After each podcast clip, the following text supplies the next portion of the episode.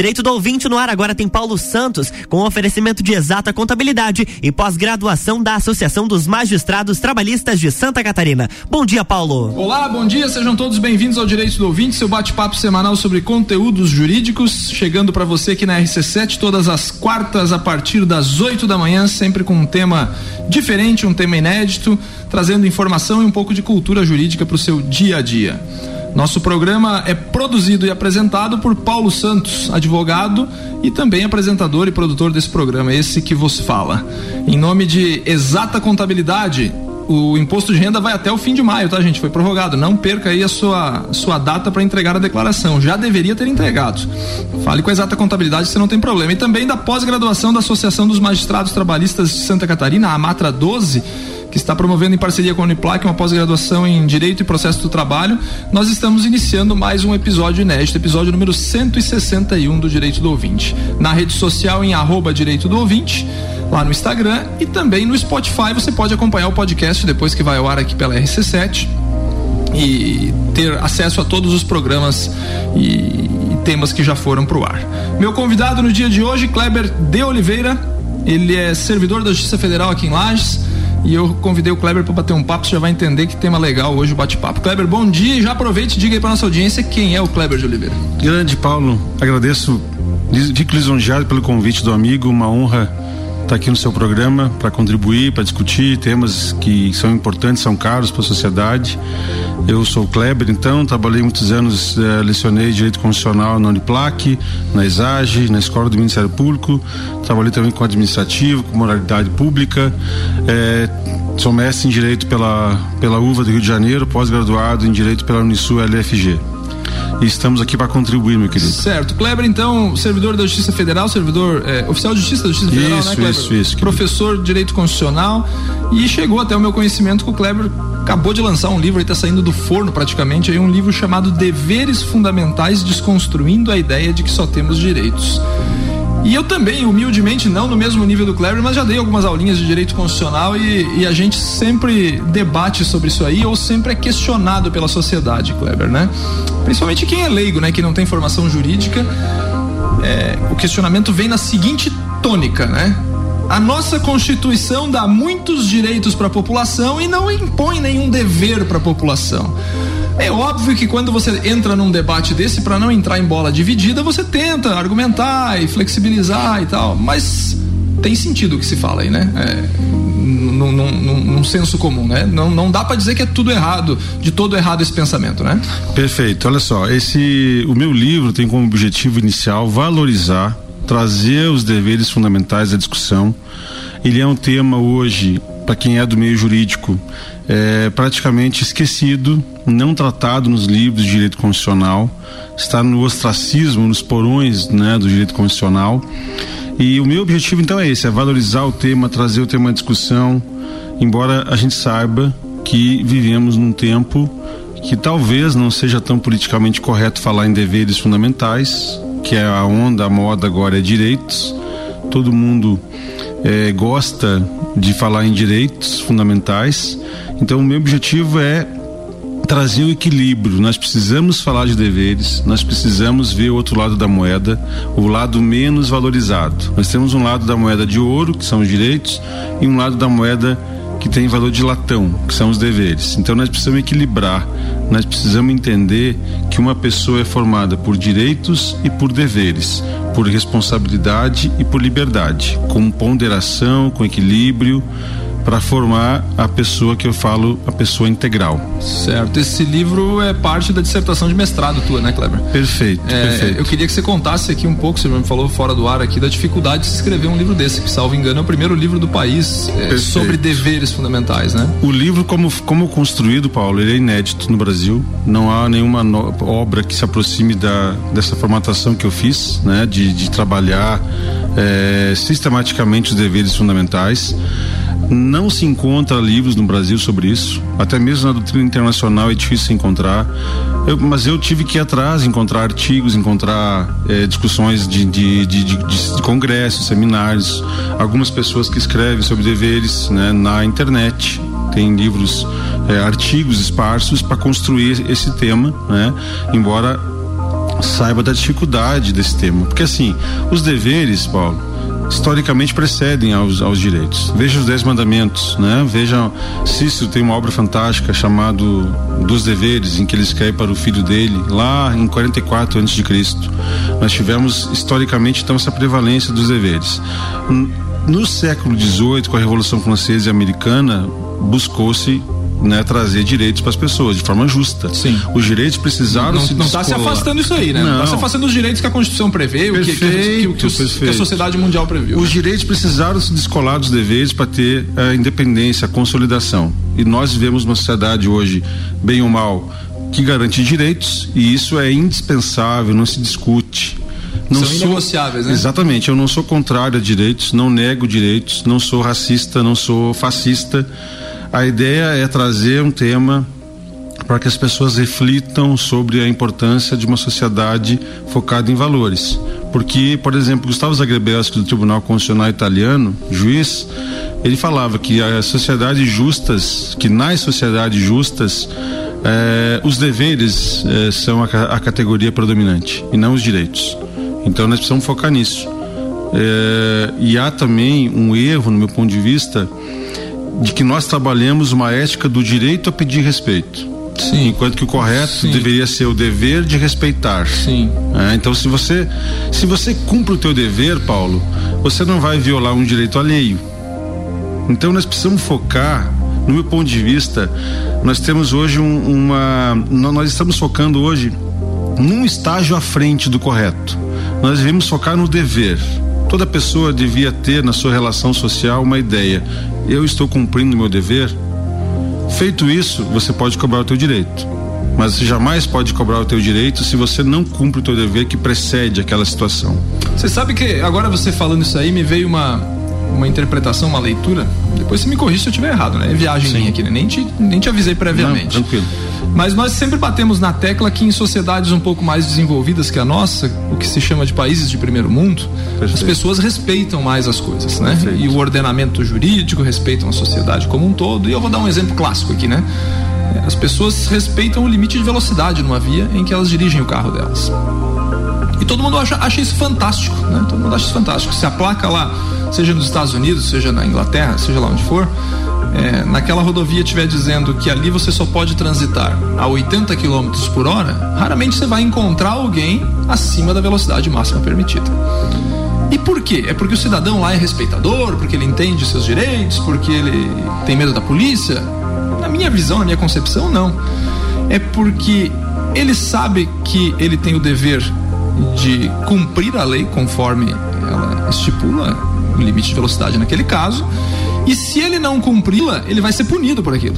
Perfeito. E às vezes severamente. Seria Perfeito. mais ou menos esse raciocínio? Perfeito. Não estacionar sobre a faixa de segurança, não exceder o limite de velocidade, não, é, enfim, é mais ou menos nessa leitura, né? Perfeito. Por, porque é, a partir do momento em que eu conheço aquilo que eu tenho que praticar e eu tenho certeza da justa punição pela, pela, pelo meu erro, opa, peraí. Aí você começa a ter uma sociedade talvez mais justa. Mas é porque o cidadão ele é, ele é mais educado que o brasileiro, eu não entro por esse ponto. É porque ao longo da história, esses países que eu citei, talvez, tirando os Estados Unidos, óbvio, né, que tem mais ou menos a mesma idade do Brasil, mas os países europeus, eles têm 500 anos de história à nossa frente, né? Perfeito. Em algum momento, talvez se, se impôs a punição pecuniária, muitas das vezes, né? Perfeito. Severa, e aí o cara foi doutrinando e aquilo transformou uma geração ou algumas gerações, né? Acho que mais ou menos um raciocínio doido aqui, né? Me perfeito, perdoe, né? Perfeito. A, a, a ideia de dever, ela tem que trazer insta, né? Tem, tem que trazer implícita para o cidadão um, uma ideia de que se eu cumpro o meu dever, a minha sociedade vai ser melhor. Sim, exato. se eu mundo. e você cumprimos, vai ser melhor ainda. Sim. E se nós, mais 10, mais 20 cumpre, vai ser melhor ainda. Então,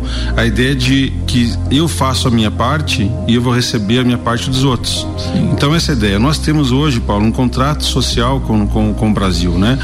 A República Federativa do Brasil, ela, nós temos um contrato tácito né, um contrato baseado numa obra de, de, Rousseau, em que você dá a tua liberdade em troca de proteção de Estado, Perfeito. aquela velha teoria que ele estudou. Só que nós temos um contrato hoje muito bom, que só nos dá direitos. Um lado, né? nós não temos deveres, né? E a gente sabe que o contrato tem que ser equânime, equilibrado. E eu vejo é, uma passividade social. As pessoas esperam. Eu tenho direito e você tem dever. Principalmente dever... com relação à administração pública, né? Exatamente. É, o Estado tem o dever de tal coisa, o Estado tem o dever de meio ambiente equilibrado. Ah, mas eu não tenho o dever de separar o meu lixo. Eu tenho o direito de passar na faixa de pedestre mas eu não tenho nem sequer o dever de olhar pro lado e ver se tá tudo certo. Exato. Porque eu acredito que o outro cara vai respeitar. Então, um pouco atravessar um pouquinho mais rápido a Ex faixa de pedestre, né? Pra... Isso, que é uma das grandes perguntas que eu faço na minha vida, que pós código de trânsito, as pessoas ficaram estranhas na faixa de pedestre. É, é cada absurdo que você vê. Sim, então é essa ideia de que eu tenho direitos e você tem dever.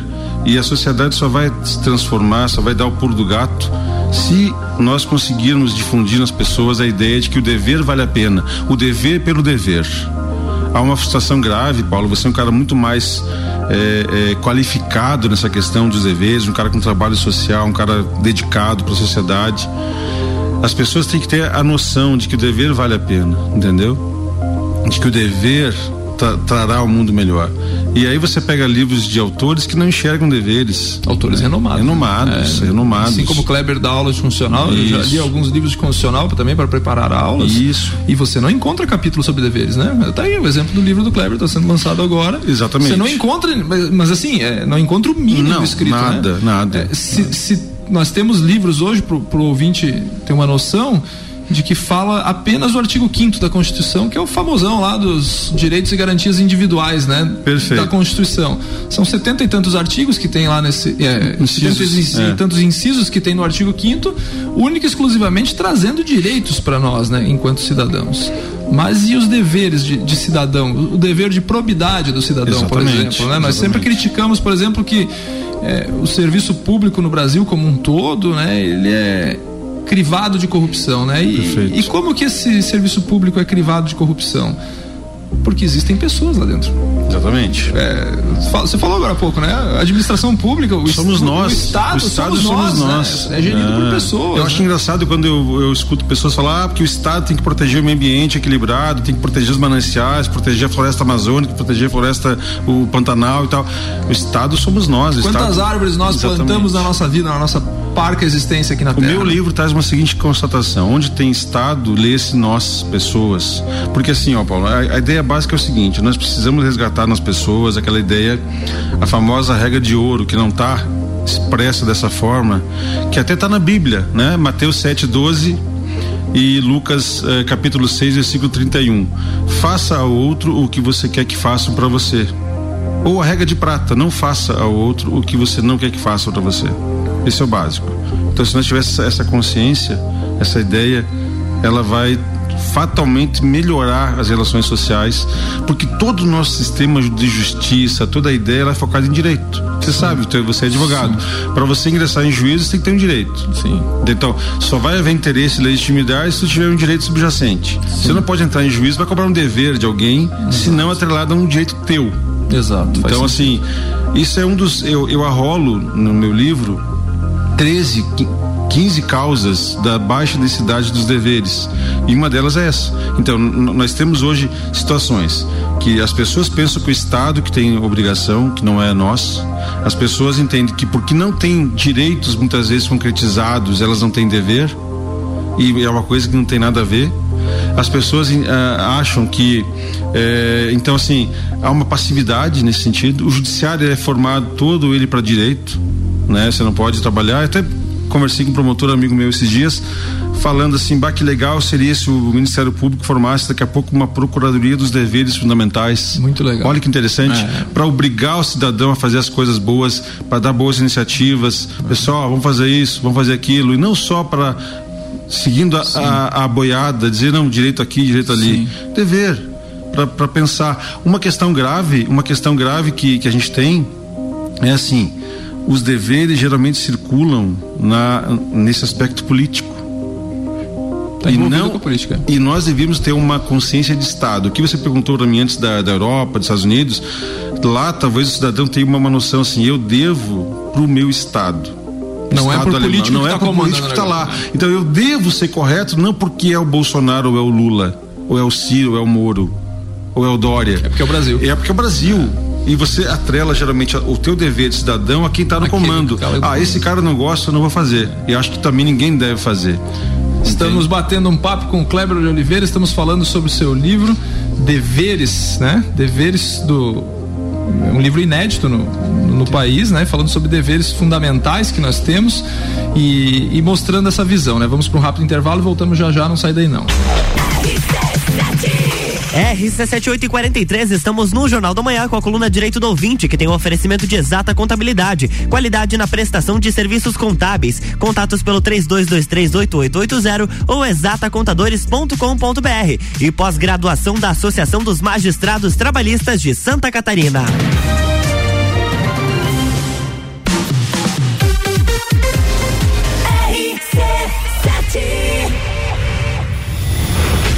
Entreviro do Morra. 16 de junho, no Lages Garden Shopping. No lineup Bascar. Bascar.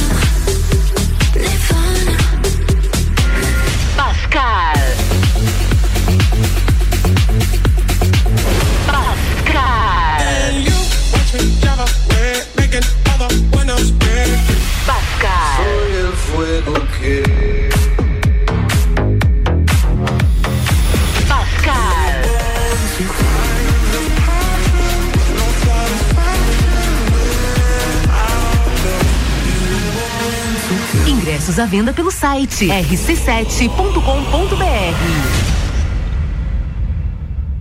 Pós-graduação de especialização em Direito e Processo do Trabalho, Compliance Trabalhista e Direcionamento para Magistratura da Associação dos Magistrados do Trabalho de Santa Catarina, em convênio com a Uniplac. Você terá aulas com professores juízes que transmitirão a experiência tanto para aqueles que querem seguir a carreira de advocacia, como para os que querem passar em concursos. Aulas presenciais em Lages a partir de 18 de março. Mais informações, suporte arroba amatra12.org.br. Exata Contabilidade. Atua no mercado há mais de 10 anos, atendendo empresas de serviços, comércio e indústria. Todos os tipos de tributação, simples nacional, lucro presumido e lucro real. A Exata Contabilidade realiza planejamentos tributários com segurança jurídica. Possui profissionais capacitados atendendo nos serviços fiscais, societário, trabalhista e previdenciário. Exata Contabilidade, na rua Frei Gabriel 538, no Centro Executivo José Mon, quarto andar. 3223 8880. RC7846, estamos de volta no Jornal da Manhã com a coluna Direito do Ouvinte, que tem um oferecimento de pós-graduação da Associação dos Magistrados Trabalhistas de Santa Catarina e Exata Contabilidade. Qualidade na prestação de serviços contábeis. Contatos pelo 32238880 ou exatacontadores.com.br.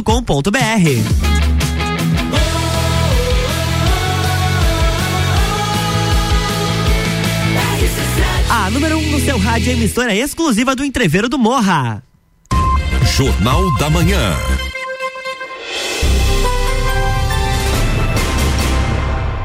Estamos de volta com o Direito do Ouvinte, seu bate-papo semanal, levando muito conteúdo jurídico para você e às vezes até um conteúdo um pouco filosófico, como o dia de hoje, né? Que estamos, estamos entrevistando Kleber de Oliveira, o Kleber, professor de Direito Constitucional, que está trazendo aqui para gente hoje seu livro inédito no direito brasileiro sobre deveres fundamentais, um tema que não é muito tratado, um tema que não é muito falado o, tre o tema que, que, que, praticamente não existe na doutrina constitucional brasileira e que está na mundial, né, Kleber? Não sei se, se, se, além de Portugal, que você me falou que teve fonte de pesquisa em Portugal, se nas outras doutrinas, e, e óbvio que cada país tem a sua, sua legislação, né? Mas eu não sei se você teve algum precedente de Paulo, outras assim, doutrinas. Ó, é, não é usual as constituições é, preverem deveres. Sim. Tradicionalmente, pegando aqui desde o século XVIII, as constituições ditas, esse movimento constitucional francês, americano, inglês, não é usual ter lá uma declaração de deveres. Só que a, a estrutura social deles é muito mais desenvolvida, por quê? Porque é essa ligação do cidadão com, com o estatal, com o Estado, né? E nós aqui temos problema da questão do governo. Muitas vezes você liga o teu dever a um governo que você não reconhece. E aí você não cumpre os seus deveres e você acha que não tem obrigação de fazer isso, o que é um erro. Nós tínhamos que ter uma, uma, uma ideia de civismo constitucional, que é ligar a tua atitude ao Estado, à República, independente de quem governe o teu país. O principal foco da minha pesquisa foi um livro do professor Cassal Tanabás, que é português, professor da Universidade de Coimbra, e no Brasil algumas doutrinas importantes, como Hatz Martins, como Adriano Santana Pedra, é, professor Egon Bocama Moreira, da Universidade Federal do Paraná, que me deram esse subsídio, mas é difícil. No Brasil, Paulo, para ter uma ideia, eu encontrei com, com alegria, nós temos uma cadeira da Universidade Federal do Paraná que trata de teoria dos deveres fundamentais. Que coisa inédita. Inédita. A única universidade do Brasil que tem uma disciplina específica de deveres. Dentro da cadeira de constitucional? Dentro da cadeira de constitucional, que é uma cadeira criada pelo professor Egon Bocama Moreira, que eu tive o privilégio de me tornar praticamente um amigo. E só que tem um porém, é uma, uma cadeira optativa. Ela não é obrigatória do currículo, mas já faz. é um meio caminho espetacular. No começo, né? Para trabalhar isso, né? É. E assim, ó, o mais interessante da minha pesquisa foi descobrir, até comentei isso contigo nos bastidores, que nós temos dois documentos internacionais. Nós temos a Carta Universal dos Deveres e Obrigações dos Seres Humanos, que é formada por um, do, um documento da Universidade Nacional do México, Autorma Nacional do México, com a Fundação Salamago de Portugal. Não tem nada a ver com a Declaração Internacional Nada dos Direitos Humanos. não, tá? é, uma, uma, é uma carta universal. O Saramago foi premiado no Nobel. De que ano isso? De literatura 98. É de 98 essa carta? É. Porque a Declaração Universal dos Direitos Humanos é de 45, né? Isso. né? Pós Segunda Guerra Mundial. Saramago ganhou o prêmio, né, de literatura né, e, e, o prêmio Nobel, e ele no discurso dele fala, com a mesma veemência que defendemos nossos direitos, vamos começar a cumprir nossos deveres. Sim. Quem sabe muito possa ficar melhor.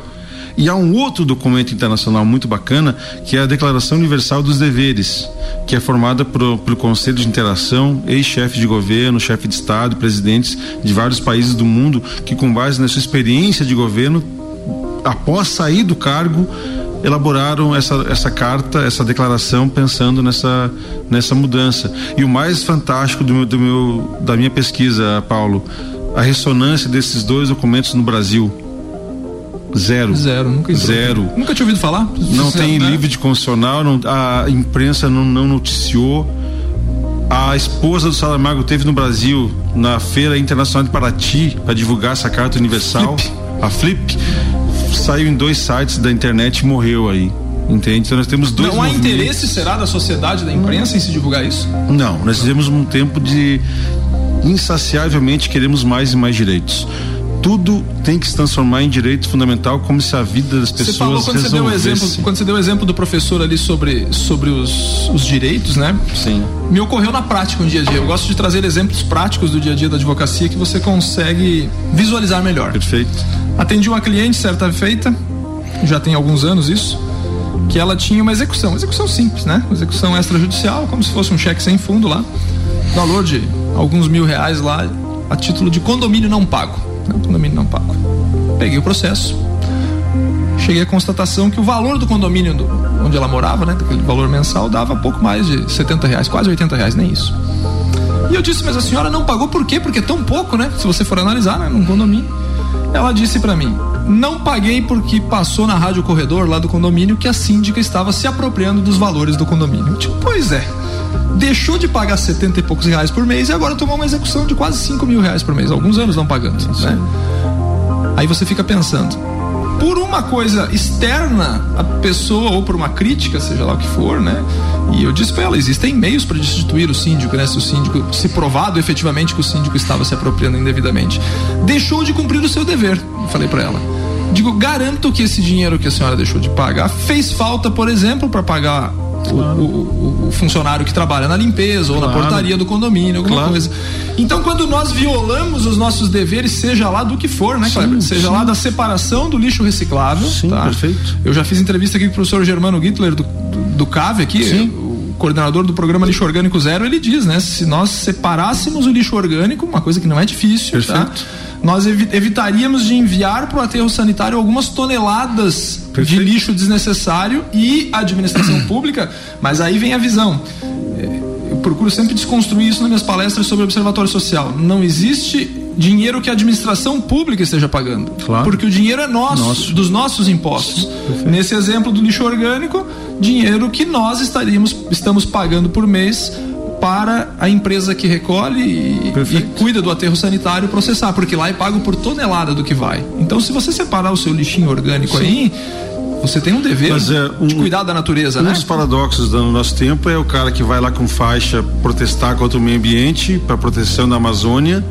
mas na sua casa não recolhe o lixo, Não não, separa o lixo. reciclável, né? Esse é o paradoxo da nossa modernidade. total. É os caras ou as pessoas que são super-heróis dos direitos, mas que ao mesmo tempo são vilões dos deveres. Perfeito. Sem o equilíbrio que é necessário para a sociedade. Se nós, se nós olharmos para o nosso dia a dia, mais uma visão de observatório social, Perfeito. né, que a gente traz aqui. Perfeito. Nós sempre, é, nós sempre nos policiamos ou de repente nós conhecemos alguém que é um leão de WhatsApp e leão de rede social, né? Exatamente. Leão no que sentido? Isso. Porque a prefeitura não faz isso, que a Isso. prefeitura não faz aquele outro, que a Isso. prefeitura não cuida da minha rua, que a prefeitura não cuida daquele outro, Perfeito. né?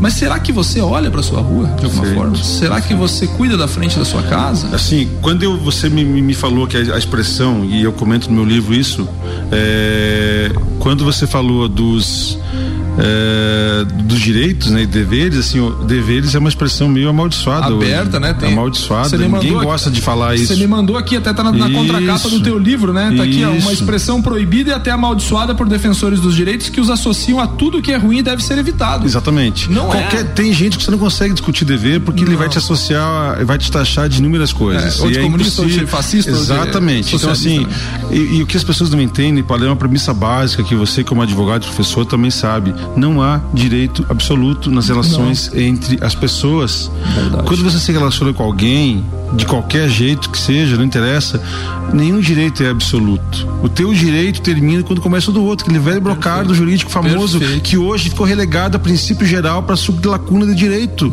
É. que devia ser primeiro princípio. O teu direito termina onde começa o outro.